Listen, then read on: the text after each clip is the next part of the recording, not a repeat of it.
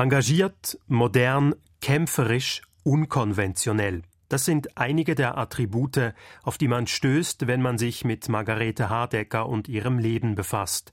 Eine Frau, die sich für Veränderung engagiert, für mehr Rechte gekämpft hat und dabei immer wieder angeeckt ist. Die Frau ist für ihre Zeit wahnsinnig modern gewesen.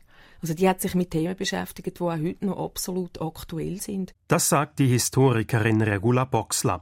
Frauenrechte, Gleichberechtigung, aber auch Gerechtigkeit im Allgemeinen und Frieden, das alles sind Themen, für die sich Margarete Hardecker ab Anfang des letzten Jahrhunderts einsetzt. Und das schon früh, denn gerade mal 23 Jahre alt ist sie, als sie 1905 die erste Arbeiterinnensekretärin des Schweizerischen Gewerkschaftsbundes wird. Für die Stelle gibt die zweifache Mutter ihr Jurastudium auf und gründet in dieser Funktion unter anderem verschiedene Gewerkschaftssektionen, zum Beispiel für angestellte Hausmädchen in Zürich mit entsprechenden Reaktionen. Ja, es ist natürlich so ein Aufschrei vom Entsetzen das bürgerliche Zürich gegangen, weil die haben ja schon Probleme gehabt damit, dass quasi eine Proletarierin hat müssen die haben, die ihnen einfach den Haushalt macht. Aber jetzt die Vorstellung, dass das eine Sozialistin ist, das ist natürlich ganz grässlich gewesen. Sagte Regula Boxler 2004 im Schweizer Radio. Anlass war das Erscheinen ihrer Biografie über Hardecker. Im Volkshaus warb Hardecker also vor den versammelten Mägden für den Gewerkschaftsbeitritt, um so die Anstellungsbedingungen verbessern zu können. Bei dieser Überzeugungsarbeit konnte Hardecker unter anderem auf ihr rhetorisches Geschick zurückgreifen.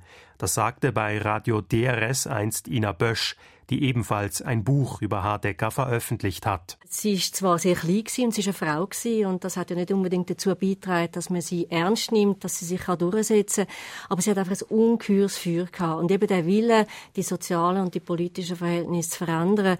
Und dazu hat sie ein grosses Rednertalent gehabt. Sie ist sehr gescheit gewesen, sie hat viel Sprachen können und ich denke, die Kombination von Überzeugung und Begabung, die haben ihr sicher geholfen, sich durchzusetzen. Hardecker setzte sich auch für Themen hinein, die über den Arbeitskampf der Gewerkschaften hinausgingen, Themen wie Anarchismus, freie Liebe oder das Recht auf Abtreibung, was schließlich zum Bruch mit dem Gewerkschaftsbund führte.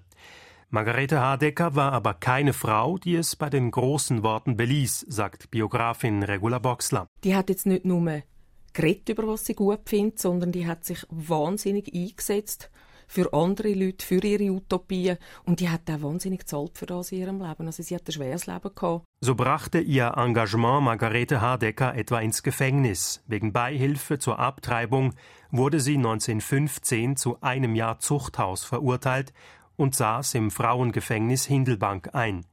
Es ist nur eine von vielen Episoden aus dem Leben, die zeigen, Hardecker war eine unkonventionelle Frau. Dazu Historikerin Ina Bösch. Zwar ist sie mal verheiratet sie hat den ersten Mann gehabt, aber sie hat nachher 30 Jahre lang mit ihrem Lebenspartner im Konkubinat gelebt. Und irgendwas Unkonventionelles hat sich auch ihrem Äußeren gezeigt. Sie hat schon ganz früh zum Beispiel kurze Haare gehabt. Sie hat früher schon eben äh, nicht die Tracht oder die Kleider angehabt, die damals üblich sind für eine kleinbürgerliche Frau, sondern Reformkleider. Den Kampf für ihre Überzeugungen setzte Margarete Hardecker ein Leben lang fort. Sie gründete unter anderem Land Landkommunen in Zürich und im Tessin und sie war bis ins fortgeschrittene Alter in der Friedensbewegung aktiv. So war sie wenige Wochen vor ihrem Tod 1963 noch am ersten Friedensmarsch der Schweiz mit dabei, kämpferisch, unkonventionell und engagiert bis ins hohe Alter.